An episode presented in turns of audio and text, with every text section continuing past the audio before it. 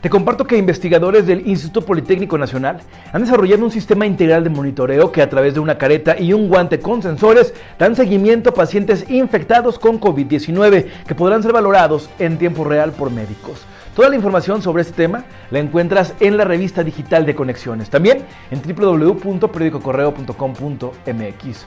Arrancamos con la información de lo más destacado ocurrido en las últimas horas. Esta es la tercera de Correo al Punto. Hasta este jueves se tienen registrados 45.361 muertos por COVID-19 en México. Al momento se reportan 408.449 casos confirmados. La tasa de incidencia aumentó a 14% por cada 100.000 habitantes, de acuerdo al mapa epidemiológico. Al momento, 267.147 mexicanos han superado la enfermedad.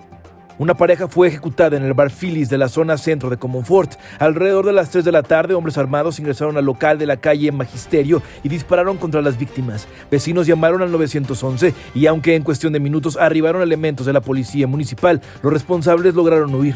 La escena fue acordonada para facilitar el trabajo de peritos especializados.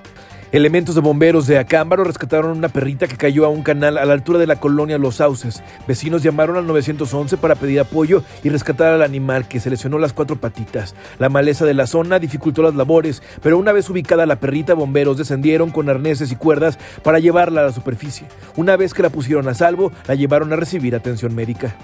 Trabajadores de la guardería del IMSS ubicada entre el Boulevard Adolfo López Mateos y la calle Trigo de la ciudad de León denunciaron tres casos de COVID-19 entre el personal. Sin embargo, aún así reciben a los niños desde el lunes. De manera anónima explicaron a correo que los síntomas de los contagiados se presentaron durante la capacitación de 22 días que recibieron. Los demás trabajadores pidieron les aplicaran pruebas, pero les fueron negadas. Aunque las personas que portan el virus fueron enviadas a casa por incapacidad y no estarán en contacto con los niños, temen que los contagios se hayan extendido.